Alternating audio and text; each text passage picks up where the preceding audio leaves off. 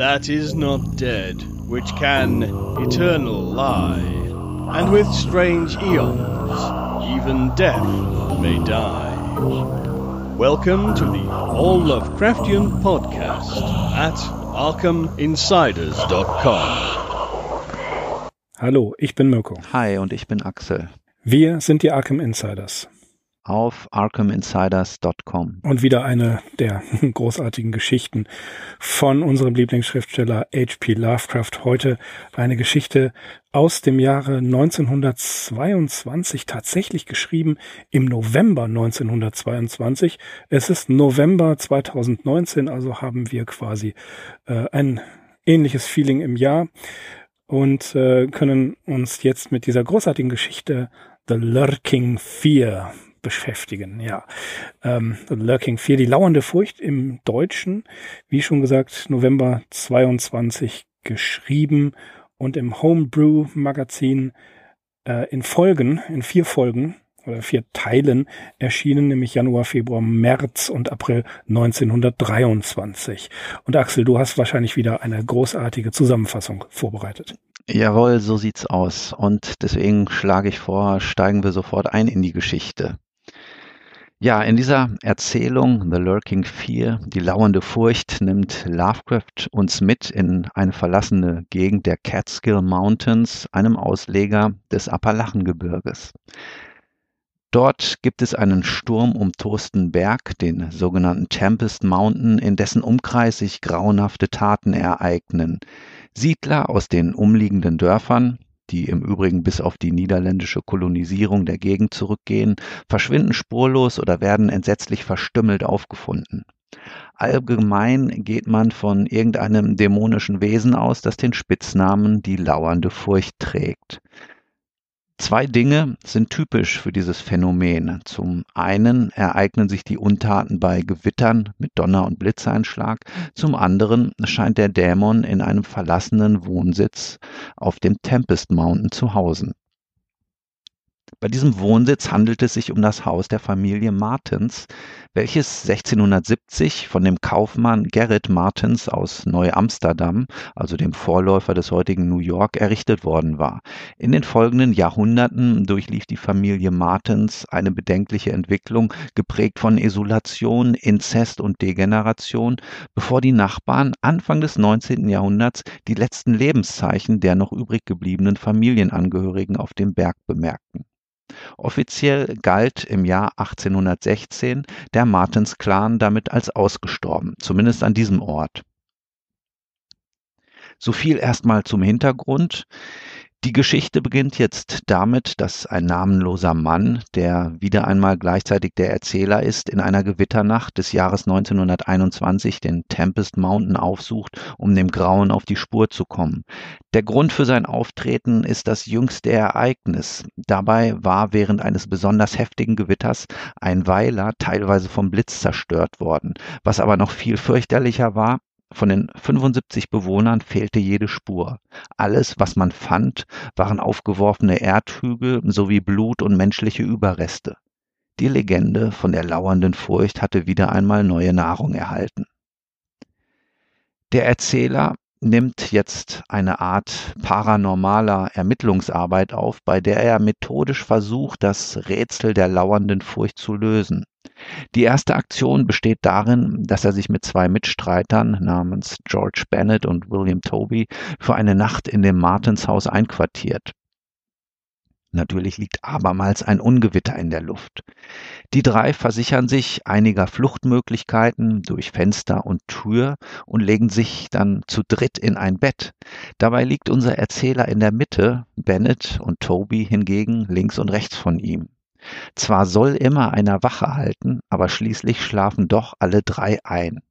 Aufgeschreckt von bösen Träumen und dunklen Vorahnungen ist es natürlich unser Erzähler, der erwacht und entsetzt feststellen muss, dass seine Kompagnons jeweils nicht mehr da sind.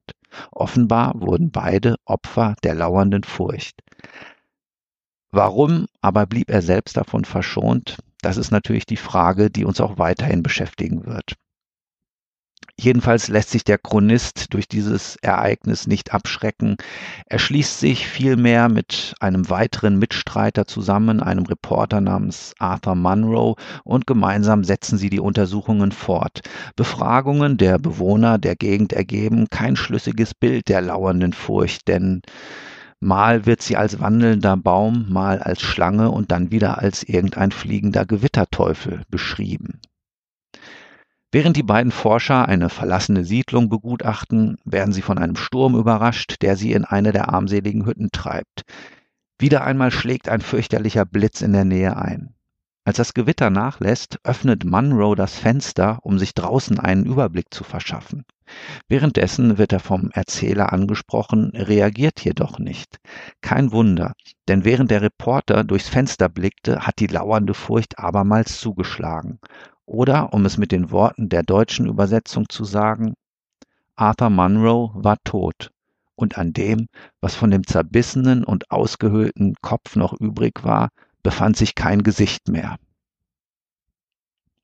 Die dritte Episode bestreitet unser Mann von irgendeiner perversen Neugierde angetrieben, muss man ja schon sagen, wieder alleine. Dabei spürt er der Familiengeschichte der Martins nach, wie ich sie eingangs erzählt habe, wobei er jetzt entdeckt, dass es im 18. Jahrhundert einen gewissen Jan Martins gegeben hatte, dem es tatsächlich gelungen war, die Enge und Dumpfheit seiner Heimat zu verlassen. Als eine Art schwarzes Schaf der Familie wurde er jedoch von der Verwandtschaft nach seiner Rückkehr auf den Tempest Mountain ermordet und daselbst begraben. Und während der Erzähler jetzt den Sarg von besagtem Jan Martens freilegt, entdeckt er einen unterirdischen Gang, der weit ins Erdreich führt. Er hat nichts Besseres zu tun, als hineinzukrabbeln, zum Glück hat er eine Taschenlampe dabei, als er beim Auftauchen ein grässliches, mit Klauen bewehrtes Wesen entdeckt.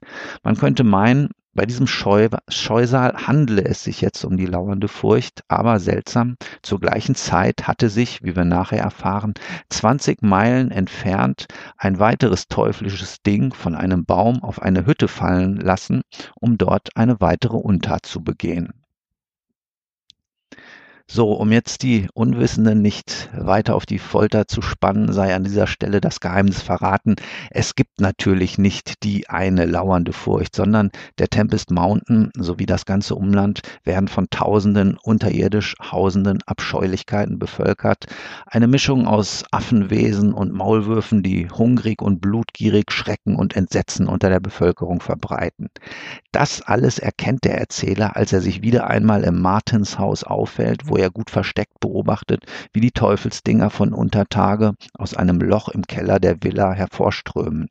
Und damit ist auch das letzte Rätsel gelöst. Denn diese degenerierten Säugetiere, das, ich zitiere, schreckliche Ergebnis von Inzucht, Vermehrung und kannibalischer Ernährung über und unter der Erde, stellt nichts anderes dar als die Abkömmlinge der Martensippe, von denen zuletzt im Jahr 1816 ein Lebenszeichen vernommen worden war.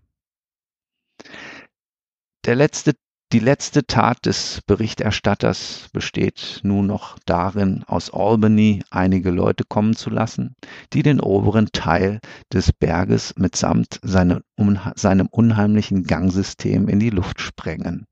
Ende der Geschichte. Ja, merkwürdig. Aber so steht es tatsächlich geschrieben. Ja, 1922 war ein sehr produktives Jahr. Er hat ja eine Menge geschrieben und ähm, Houghton, ähm, der das Homebrew herausgegeben hatte, hat wieder nach einem äh, Mehrteil, nach einer mehrteiligen Story angefragt und möglicherweise hat er sogar Herbert West auch endlich bezahlt. Ähm, Houghtains Homebrew, das hat Lovecraft jetzt gar nicht so gefallen. Ähm, er mochte jetzt dieses grelle, äh, etwas übertriebene äh, Magazin nicht besonders, aber es war ein Absatzmarkt. Klar ist The Lurking 4 nicht einer seiner besten Texte, aber er ist trotzdem meiner Meinung nach nicht schlecht. Ähm, er hat sich ein bisschen hingezogen, zum Beispiel am 17. November 1922 äh, sagt er oder schreibt er an Samuel Loveman, dass er mit der Arbeit an The Lurking 4 noch gar nicht angefangen hat.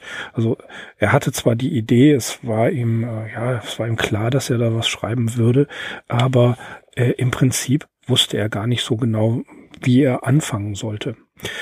Ähm, ja, du hattest das selbst erwähnt, der, äh, der paranormale Investigator oder ja, der, der Detektiv im Paranormalen geht hier zu Werke und äh, sucht, ja, warum eigentlich? Aus Neugier getrieben, glaube ich, die ähm, die, die Geheimnisse da in den Catskill Mountains zu finden. Übrigens sind die Catskill Mountains nicht das erste Mal erwähnt worden.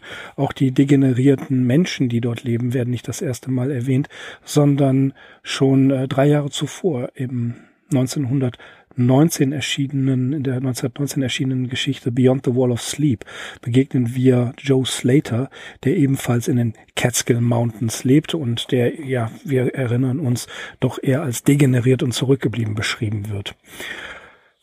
Ja, was, was können wir zu dieser Geschichte noch äh, erzählen? Sie hat, äh, sie wurde illustriert von Clark Ashton Smith, Axel. Mhm, ne? Ja. Und äh, durchaus, sagen wir mal so, es ist interessant zu, zu wissen, was Clark Ashton Smith da eigentlich jetzt wirklich gemalt hat. Denn äh, kennst du die Illustration? Ja, natürlich. Ja. Mhm. Genau, was ich kenne auch verschiedene, ja, ich kenne das schönste Zitat, was ich gesehen habe, war in dieser Clark Ashton Smith Dokumentation, äh, die letztes Jahr auf DVD erschienen ist. Und da ist ein Künstler, also ein heute lebender Künstler, dem diese Sachen gezeigt werden und er guckt sich das an und meint so, hm, hier haben wir einen männlichen Baum und hier haben wir einen weiblichen Baum. genau das. Ja, also äh, Clark Ashton Smith hatte offensichtlich eine große Freude daran, innerhalb der ähm, Illustration Genitalien zu verstecken. Mhm, genau, und äh, ja. jetzt ist die Frage, soweit ich das mitbekommen habe, hat Lovecraft das überhaupt gar nicht mitgekriegt. Das, ob er das mitgekriegt hat, das können wir natürlich nicht sagen. Er hat es zumindest nicht geäußert. Es ist eigentlich relativ offensichtlich. Und wenn man sich die Geschichte wirklich mal genau durchliest, und dazu sind wir ja gezwungen, wenn wir schon einen Podcast darüber machen, dann muss man sagen, dass hier Lovecraft wirklich auch maximalen Wert auf die Beschreibung der Flora, insbesondere der Bäume legt. Also wie ein mhm. roter Faden zieht sich hier die Charakterisierung dieser von äh, krankhaften, sich wie Schlangen windenden und von Blitzen vernarbten Bäumen durch die Geschichte. Die Tierwelt ist offenbar ausgestorben, aber mhm. diese Bäume, ja, und das muss Clark Ashton Smith eben auch sehr aufmerksam gelesen haben. Und er muss sich gefragt haben, wie kann ich das vielleicht und auch indem ich meinen eigenen Vorlieben Rechnung trage, äh, als Illustration umsetzen. Und die Aufgabe ja. ist eigentlich ganz gut gelöst worden. Also mhm. das kann man so stehen lassen. Es ist nicht besonders unheimlich, die Zeichnung, aber ja, es ist eine interessante Note, die er damit untergebracht hat. das, ja, ähm, das äh, so, so als äh, kleine Seitenanekdote dazu. Was haben wir hier äh, für ein Thema? Natürlich wieder die ja, Degeneration durch, ähm, durch Inzest, wie bei ähm, Arthur German, und äh, das, das Degenerative innerhalb von Familien, wie in äh, Ratten im Gemäuer, Shadow over Innsmouth. Äh, das ist also tatsächlich ein, ähm, ja, man kann sagen, so eine Art Vorbote von Schatten über Innsmouth, den Lovecraft hier geschrieben hat. Also eine Familie vermischt sich mit den eh schon zurückgebliebenen Bergbewohnern in den Catskill Mountains und äh, ist über Generationen hinweg inzestiös und degeneriert wirklich zu, zu ähm, merkwürdigen Wesen herunter. So, was, was war das? Ähm, wie, wie Maulwürfe und wie war das noch? Affen. Mischung aus Maulwürfen, Maulwürfen und Affen, genau. Äh, ja, was ich am Anfang interessant fand, also dieser namenlose Erzähler mal wieder, hat da seine zwei Leute, mit denen er schon öfter zusammengearbeitet hat. Sie gehen in dieses alte Haus und dann legen sie sich zu dritt ins Bett. Das ist sehr ich, eigenartig. Ich hatte hier erst bei der Zusammenfassung stehen, sie ziehen, sie beziehen zu dritt Stellung in dem Bett und dann habe ich das wieder ersetzt zu, sie legten sich einfach zu dritt in das Bett, weil ich das nicht zu doppeldeutig haben ja, ja. wollte an jetzt ist Stelle. Jetzt, ja, ist, jetzt zu ist zu spät. Jetzt habe ich es erzählt, genau. Genau, jetzt ist es. Ja, also sie beziehen Stellung in dem Bett. Nein, aber was, was interessant ist, ähm, ganz offensichtlich werden die beiden ja von diesen Wesen aus irgendeinem Grund verschleppt. Ja, und die sind spurlos verschwunden. Aber später legt eins dieser Wesen, äh, oder liegt eins dieser Wesen offensichtlich äh, mit dem Erzähler im Bett zusammen und, und ja, kuschelt mit ihm. so legt seinen ja, Arm über die ihn. Das habe ich nicht ja. verstanden. Deswegen habe ich das auch erstmal ausgespart, die Stelle. Aber es ist so, wie du sagst, ähm, er bemerkt, unser Erzähler bemerkt erst das Fehlen des einen. Ich weiß jetzt nicht, ob es Bennett oder Toby ist. Und dann hat er aber eben noch die Empfindung, dass der andere im Schlaf wohl den Arm irgendwie über ihn gelegt hat. Und in dem Moment zuckt ein Blitz und wirft einen Schatten auf die Wand und da erst sieht er wohl, ähm, ja, dass irgendwas Monströses sich im Raum aufhält oder neben ihm gelegen hat. Das verschwindet dann. Hm. So habe ich Ja. das interpretiert. Es ist so ein bisschen, es ist ein bisschen Richtig, umständlich ja. beschrieben. Also das, dem dieser Stelle mangelt es da an Klarheit. Aber ja, es ist so, dass das eine Ding wohl schon ähm, ja die Fänge nach unserem Erzähler ausgestreckt hat und lediglich von diesem heftigen Blitzereignis wohl davon abgehalten wird. Hm. Ja, was, was auch immer hätte passieren können dort. Ja, ähm, ne? Und was, was ich auch interessant finde, das sind also mehrere Motive, die immer wieder in Lovecrafts Werken auftauchen. Erstens, das haben wir ja auch schon äh, oft gehabt, der Lightning Strike, also dieser der Blitzschlag, ne, der was auslöst. Das ist ja eben ein Phänomen in den Lovecraft-Geschichten, äh, beispielsweise schon in The Tomb. Am Ende kommt der Blitzschlag. Ne? mhm. und äh, versucht, ähm, ja, als, als würde der Himmel versuchen, die Welt vom Unreinen zu befreien. Ne? Der Blitzschlag kommt hier vor und die ganze Gegend ist ähm, ja durch, durch ähm, Blitze in Mitleidenschaft gezogen. ja, das dass stelle ich mir so wie Mordor vor, so Ja. ein bisschen. Da, da, da, da dreuen doch auch immer dunkle Wolken und andauernd zucken stimmt. da Blitze und oder so wie ähm, Richtig. Blade Runner, wo es immer regnet und immer Neonreklame aufleuchtet. Ja. Also so eine Gegend muss das ja hier sein, wo in einer Tour äh, Blitze zucken und sich Unwetter zusammenbrauen. Ja, solche Gegenden gibt es tatsächlich. Ähm, Ja, natürlich, also auf jeden Fall. Ich habe ja hier auch, ähm, weil du gesagt hast, es hattest die Catskill Mountains begegnen uns nicht zum ersten Mal. Bezogen auf Lovecraft ist das sowieso richtig, aber äh, einer der Urväter der amerikanischen Geistergeschichte hat diesen Bergen schon vor Lovecraft zu literarischem Ruhm verholfen, ähm, nämlich die bekannte Geschichte Rip van Winkle von Washington Irving, die äh, erstmals 1819 erschienen ist, beginnt mit der Beschreibung der Catskill-Berge, äh, über die es da heißt, bei schönem und beständigem Wetter sind sie in Blau und Purpur gekleidet und drücken ihre kühnen Umrisse am Abendhimmel ab. Doch bisweilen sammelt sich um ihre Gipfel ein Kranz grauer Dünste, welcher in den letzten Strahlen der untergehenden Sonne wie eine Ruhmeskrone glitzert und glänzt. Und äh, später heißt es in dieser Geschichte, die natürlich auch über ähm, sinnliche Elemente enthält. Da heißt es dann deutlicher, es ist eine Tatsache, dass die Catskill Mountains von jeher von fremden Wesen heimgesucht wurden. Ja, das ist, das ist also privilegiert für solche Gegenden, für solche Erzählungen. Ähm, kurz zu, äh, falls man das nicht glaubt, dass es äh, solche Gegenden gibt, wo ständig der Blitz einschlägt. Mir fällt gerade ein, dass ich vor unseren, äh, mich vor zwei, drei Jahren mit unserem guten Freund Nils darüber unterhalten hat, habe, Nils Emmerichs. Ähm, es gibt ein in, in äh, Catron County New Mexico eine Installation, die nennt sich äh, Lightning Field. Ist 1977 von dem äh, Bildhauer Walter de Maria aufgebaut worden und besteht aus 400 Edelstahlstangen mit massiven Spitzen in einem Raster von einer Meile mal einem Kilometer angeordnet. Und das ist eine Gegend, in der ständig irgendwelche Gewitter sind. Und da gibt es eine Hütte, und diese, diese, in diese Hütte soll man sich dann zurückziehen. Das dürfen auch nur wenige Leute. Und dann guckt man quasi die ganze Zeit auf dieses Lightning Field und schaut, wo der Blitz einschlägt. Das ist jetzt etwas vereinfacht dargestellt, ne?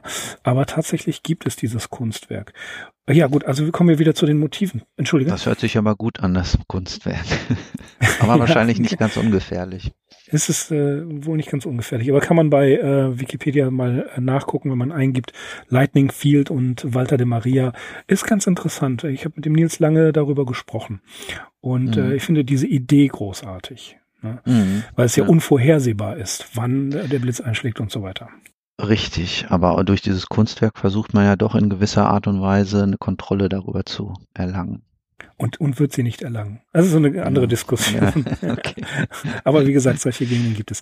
Ähm, zurück zu Lovecraft. das, der Blitzschlag. Das, wie gesagt, ist ein Thema, das ebenfalls immer wieder in den Lovecraft-Geschichten vorkommt. Dann die, das, die Degeneration, also dass äh, da eine, äh, eine quasi neue Rasse entstanden ist. Das Unterirdische, das hast du ja vorhin in der Zusammenfassung beschrieben, erhebt das Grab aus von äh, Martens, Martense und stößt dann unter der Sohle auf einen Gang.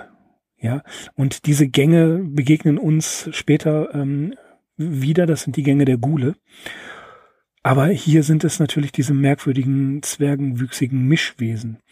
Und das, äh, ja, die, die Beschreibung der Atmosphäre, der ähm, Vegetation des Ortes selber ist genial gemacht worden. Also es ist sehr, teilweise sehr grell, sehr, sehr, sehr, ähm, wie soll ich sagen, sehr, sehr plastisch, wie er das beschreibt. Teilweise kann er da auch die Tinte nicht halten ne, und geht so richtig zur Sache.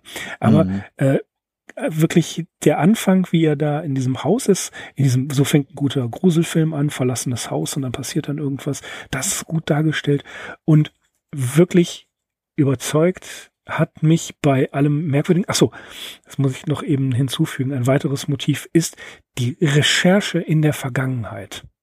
Ne? Das haben wir ja auch ganz oft bei Lovecraft, dass der Protagonist recherchiert ja, seine Neugier ist geweckt. Aus irgendeinem Grund geht er zu diesem Ort und schaut sich alles an und merkt, da ist ein gewisses Grauen.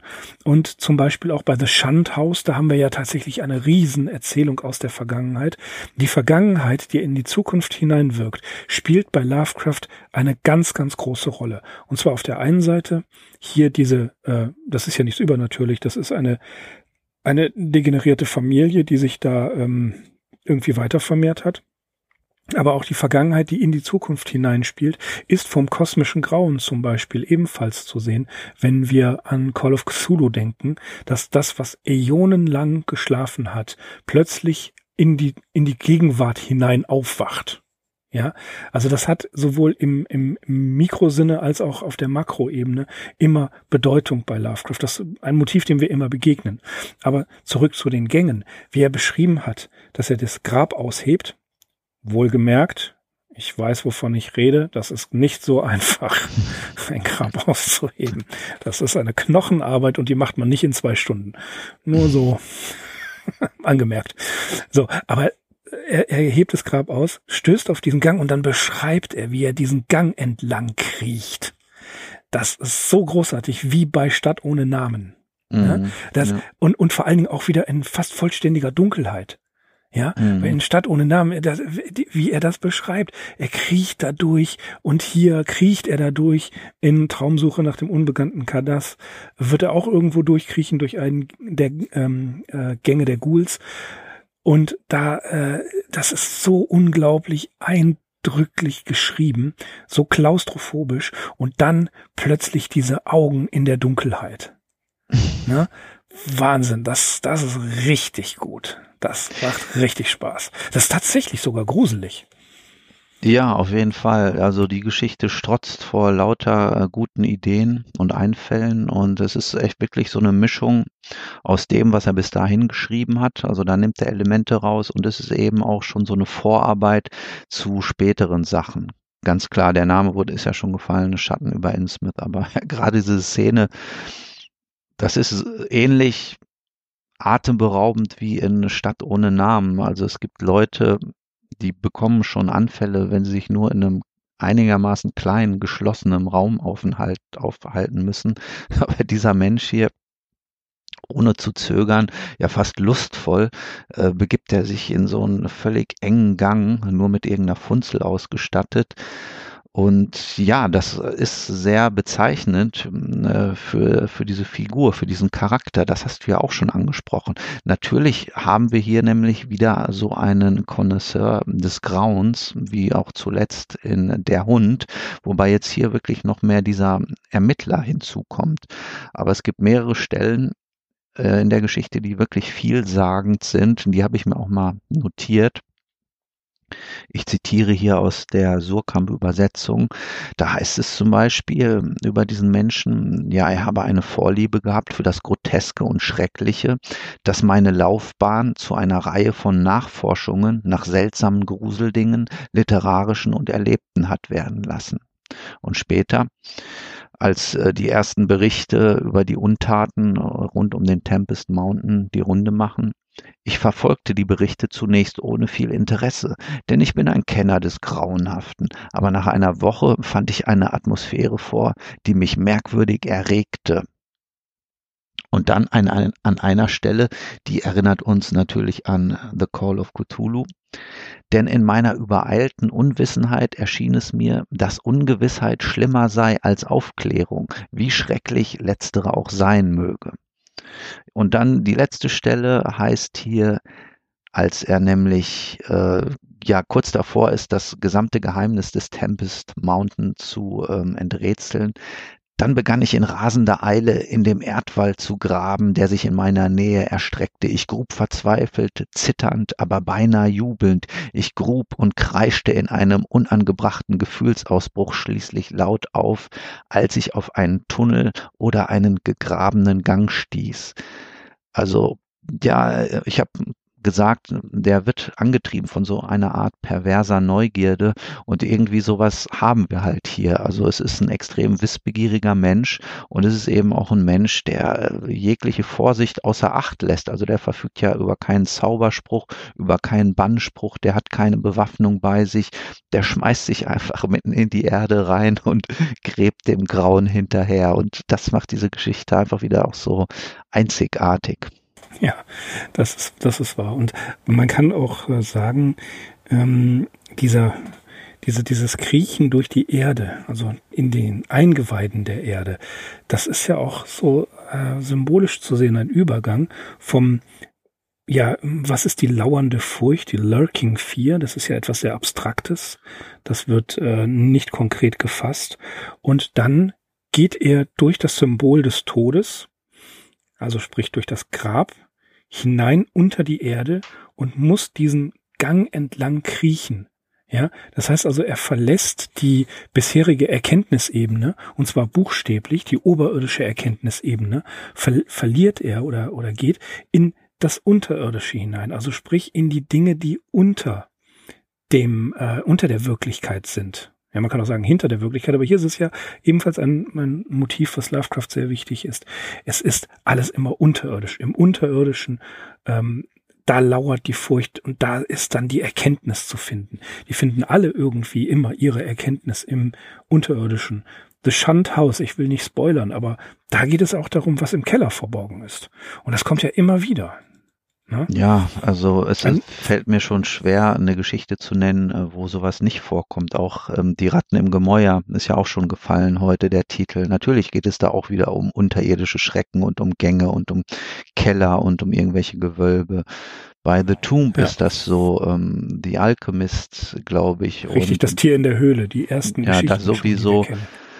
Auch The Outsider spielt mit diesem Gegensatz irgendwie Oberfläche, unten, oben. Man denkt, er ist irgendwie oben angekommen.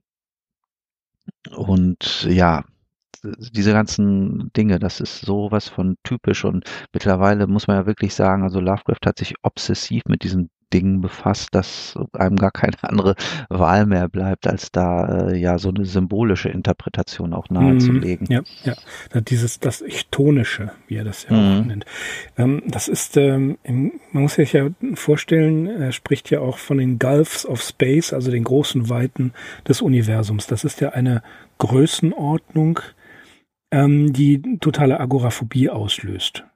Ne? Also du, du stehst oder äh, in der Erkenntnis, wie zum Beispiel bei Azathoth oder äh, bei dem einen oder anderen, dass du vor dem vor dem Universum stehst und dieses Universum ist so unendlich groß und die Insignificance of Mankind, ne, das bespricht er ja auch immer wieder. Das ist ja das kosmische Grauen. Du stehst dem großen Universum gegenüber, in dem der Mensch keinerlei Bedeutung hat, in dem aber Entitäten hausen, die den Menschen einfach so äh, beiläufig vernichten können, ohne dass sie noch mal, ohne dass sie genau hinsehen.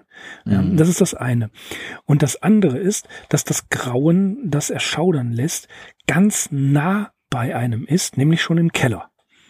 Ja, also äh, unter dem Keller beispielsweise verlaufen Gänge oder da ist, ich möchte fast bemühen, ähm, äh, ja, ich möchte ungern psychoanalytisch, aber das Wort unbewusst oder den Begriff unbewusst würde ich gerne ins Spiel bringen.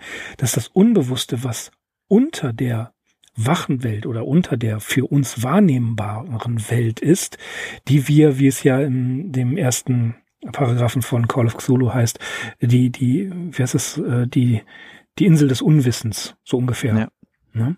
So, mhm. und da, da leben wir drauf, fast schon die Insel der Glückseligkeit, weil wir nicht wissen, was die Welt im Innersten zusammenhält. Und bei Lovecraft ist das, was im Innersten da ist, das pure Grauen.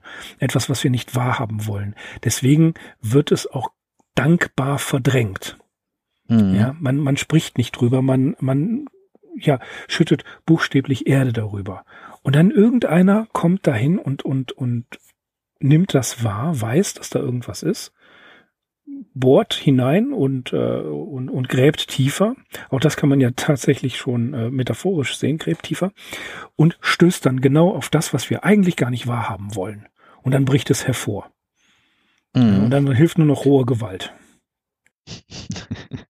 Ja, aber da sind wir wirklich auch an dem interessantesten Punkt dieser ganzen Geschichte. Ähm, da kommen wir gar nicht drum herum, so ein bisschen uns mit der Psychologie zu befassen. Äh, auch wenn Lovecraft vorgeworfen worden ist, er würde keine glaubwürdigen Figuren schaffen. Was heißt auch glaubwürdig in dem Zusammenhang? Aber man kann ihm hier nicht den Vorwurf machen, er hätte nicht äh, ja einen interessanten Charakter entwickelt, weil das ist so ein ständiges Hin und Her. Natürlich will man gewisse Dinge nicht sehen und natürlich weiß man, dass sie Verderben bringen und gleichzeitig fühlt man sich aber so hingezogen zu ihnen. Ne? Ähm, halb zog sie ihn, halb sank er hin. So, das ist ein ganz ja. typischer Charakterzug von Lovecrafts Figuren und das treibt er hier bei dieser Geschichte wirklich auch einzigartig auf die Spitze. Hm, vielleicht sogar noch so ein bisschen unverfälschter und noch ähm, abgründiger, als er es nachher bei äh, Shadow over Innsmouth gemacht hat, wo wir ja auch äh, eigentlich auf ein ähnliches Phänomen stoßen. Aber hier ist das wirklich mhm. so,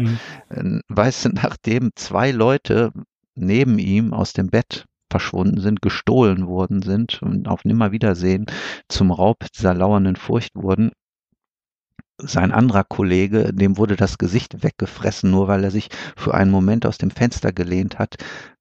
Das Normalste von der Welt wäre gewesen, diesen Ort zu verlassen und nie wieder dahin zurückzukehren. Und äh, wie unerschütterlich er dann wirklich wieder sich an diese Nachforschungen macht und dann noch unter dem Grab von dem Jan Martens diesen Tunnel entdeckt und dass sich da wirklich auch noch bereitwillig hineinbegibt. Also das ist einfach, ja, entweder man mag das oder man mag das nicht. Das ist das Schöne an ja, dieser Art von Geschichten. Genau. Also es gibt da kein Mittelmaß. Ne? Da kann man nicht irgendwie sagen, ja, die Idee ist ganz gut, aber das ist unrealistisch. Die Geschichte als solche ist so dermaßen überzeichnet und unrealistisch. Und das ist aber etwas, was Lovecraft beherrscht hat, wie wenig andere. Und man merkt eben auch, es war ihm auf Deutsch gesagt scheißegal, ob ihm irgendjemand äh, diese Charakterisierung seiner Figuren abnimmt, ihre Motivation, ihre Beweggründe Beweggründe. Das hat ihn doch alles nicht interessiert. Er hatte einfach eine Idee, eine Vorstellung von einer Atmosphäre, die er kreieren wollte. Er hatte einen ganz starken Stimmungsgehalt und darauf hat er hingearbeitet und nichts anderes zählte für ihn. Richtig, er hat es einfach durchgezogen und äh, genau. ja, wessen, Geschicht, wessen Geschichten liest man immer noch? ne? Also Erfolg gibt immer Recht. Ja, gut, das kann auch manchmal unheimlich sein.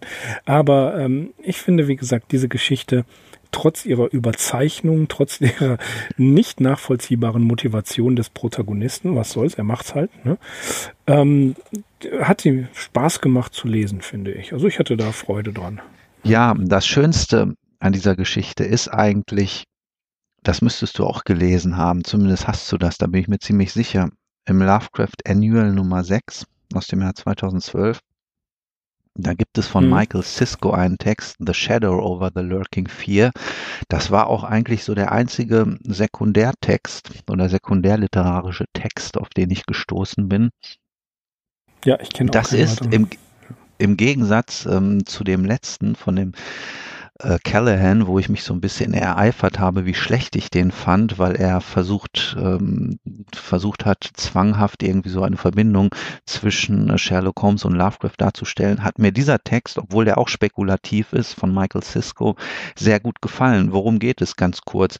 Das ist eine äußerst lesenswerte Untersuchung, bei der Cisco der Frage nachgeht, ob Lovecraft möglicherweise den Plan gehabt hat, ähm, den Erzähler selbst zu einem Nachfahren der Martens-Sippe zu machen. Und dafür findet er äh, wirklich einige plausible Anhaltspunkte in der Geschichte, nämlich zum Beispiel, dass der Erzähler bei der Bettszene eben ausgespart wird oder ja, dieser, äh, wie schon mehrmals heute betont, dieser starke innerliche Zwang, der ihn immer wieder zu dem alten Familiensitz treibt und ja, wo er ohne jede Scheu ja fast mit Lust durch diese Gänge krabbelt.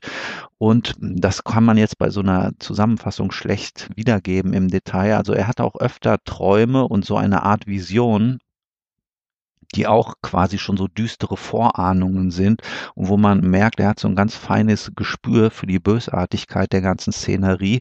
Also irgendwo äh, scheint und selbst wenn sehr verdünnt auch nur, könnte man sich vorstellen, dass hier wirklich ja ein, ein Sohn heimkehrt in den Schoß der Familie, die er eigentlich verabscheut, an die er aber ja unleugbar durch eine noch so verdünnte Blutlinie gefesselt ist. Ne? Und das ist ja dieses Konzept, das Lovecraft dann bekanntlich in Schatten über Innsmouth erfolgreich umgesetzt hat. Und in dem Zusammenhang ist es tatsächlich interessant zu erfahren, dass Lovecraft sich verschiedentlich geäußert hat, dass er The Lurking Fear überarbeiten wollte. Er mochte diese Geschichte nicht in der gegenwärtigen Form, wie wir sie jetzt kennen, was also nicht heißt, dass er da nicht noch Potenzial gesehen hätte. Und das wäre natürlich der Clou gewesen, wenn dieser Erzähler nachher selber merkt, dass er auch noch ein Abkömmling dieser Martins-Familie ist. Ja, die Vermutung äh, liegt nahe. Sie wird tatsächlich auch bewiesen in diesem Text und es wäre, es würde in Lovecrafts Muster hineinpassen. Mhm. Ne? In, in The Tomb ist es ja ähnlich. Auch da ist er mehr oder weniger ein Abkömmling. Das taucht ja immer wieder auf. Arthur German genau. zum Beispiel. Ne? Das ja, auch, ja. auch das, äh, immer wenn man äh, in die Catskill Mountains geht, ist man irgendwie mit denen verwandt. das, ist äh, richtig erschreckend. Ja, aber ne, das klar, man hat diese, man hat diese äh, Vermutung und das, das äh, ist in dem Text tatsächlich auch nachweisbar. Ja, aber das sage ich dir auch ganz ehrlich, das hat mich nicht überrascht.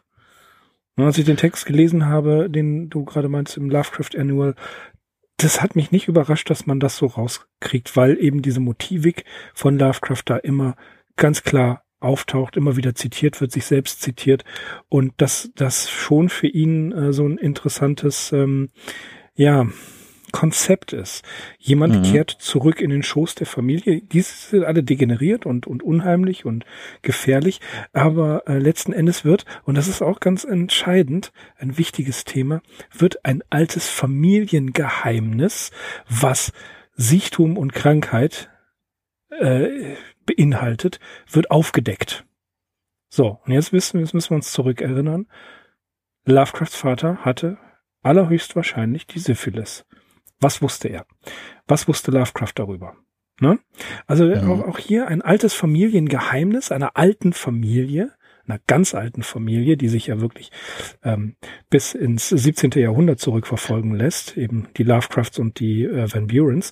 So, und, und da ist dieser, dieser Vater, der offensichtlich Syphilis hatte. Und das wurde ja zugedeckt. Das war mhm. ja ein Geheimnis, was man nicht preisgegeben hat. Schon gar nicht in einer hoch angesehenen Familie in Providence. So ist Lovecraft dahinter gekommen. Ist das möglich? Ich sage ja, warum nicht? Ja, ähm, so viel Briefe uns auch überliefert sind von ihm, können wir natürlich über solche pikanten Details immer nur Mutmaßungen anstellen.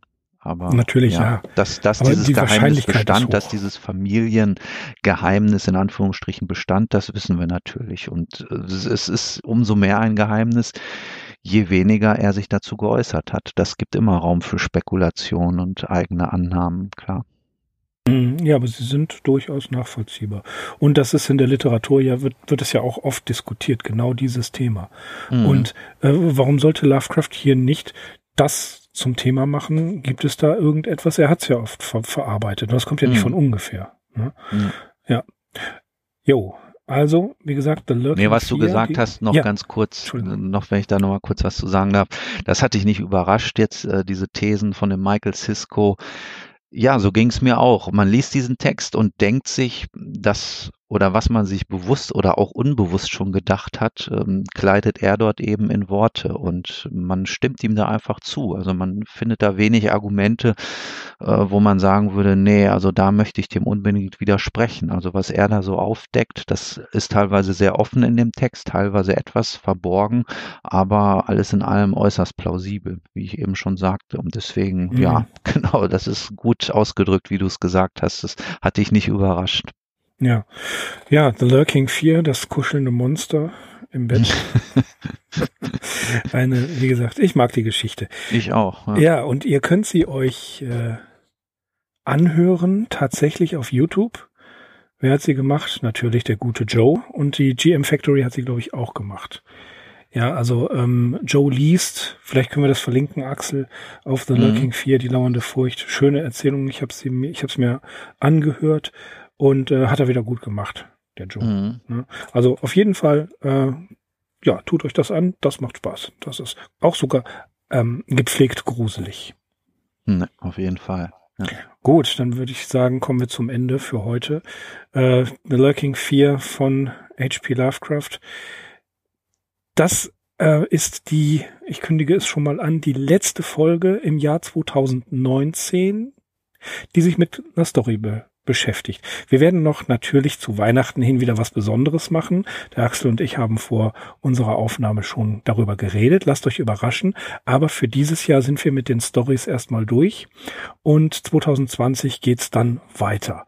Ja, äh, ich würde mich gerne wieder bedanken fürs Zuhören und fürs Runterladen oder wie auch immer ihr das hört. Ähm, bleibt uns gewogen. Vielen Dank und ich verabschiede mich bis zum nächsten Mal.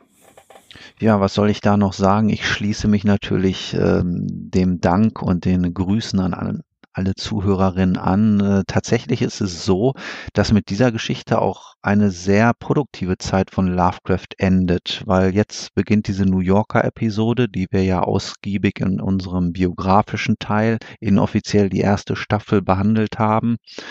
Und das wird natürlich auch wieder neue Geschichten hervorbringen, aber die wird er jetzt nicht mehr so aus dem Ärmel leiern, wie das in den letzten fünf, sechs, sieben Jahren gewesen ist, die wir hier abgehandelt haben. Da stand uns ja wirklich sehr viel Material zur Verfügung. Aber ja, wie man heute an dieser heutigen Geschichte schon auch gemerkt hat, er reift, er wird immer besser und ja, je mehr Zeit er sich lässt, desto besser werden die Geschichten eigentlich auch. Und das ist etwas, worauf wir uns auf jeden Fall im Jahr 2020 freuen werden. Ja, ansonsten, wir werden uns nochmal hören in diesem Jahr, aber was die Stories betrifft, ziehen wir für 2019 erstmal den Schlussstrich. Daher auch von mir alles Gute, bis zum nächsten Mal. Ich bin Axel. Ich bin Mirko. Wir sind die Arkham Insiders. Auf arkhaminsiders.com. Bis dann. That is not dead, which can eternal lie, and with strange eons, even death may die. Welcome to the All Lovecraftian podcast at ArkhamInsiders.com.